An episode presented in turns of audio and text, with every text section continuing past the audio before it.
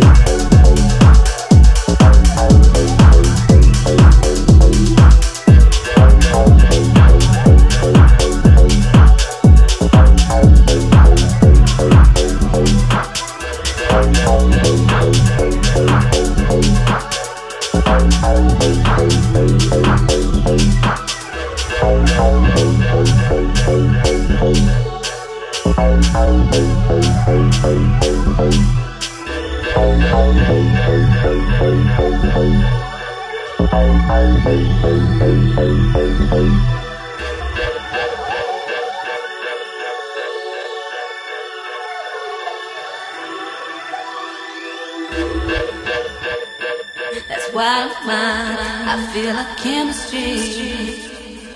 It's not the way to do it.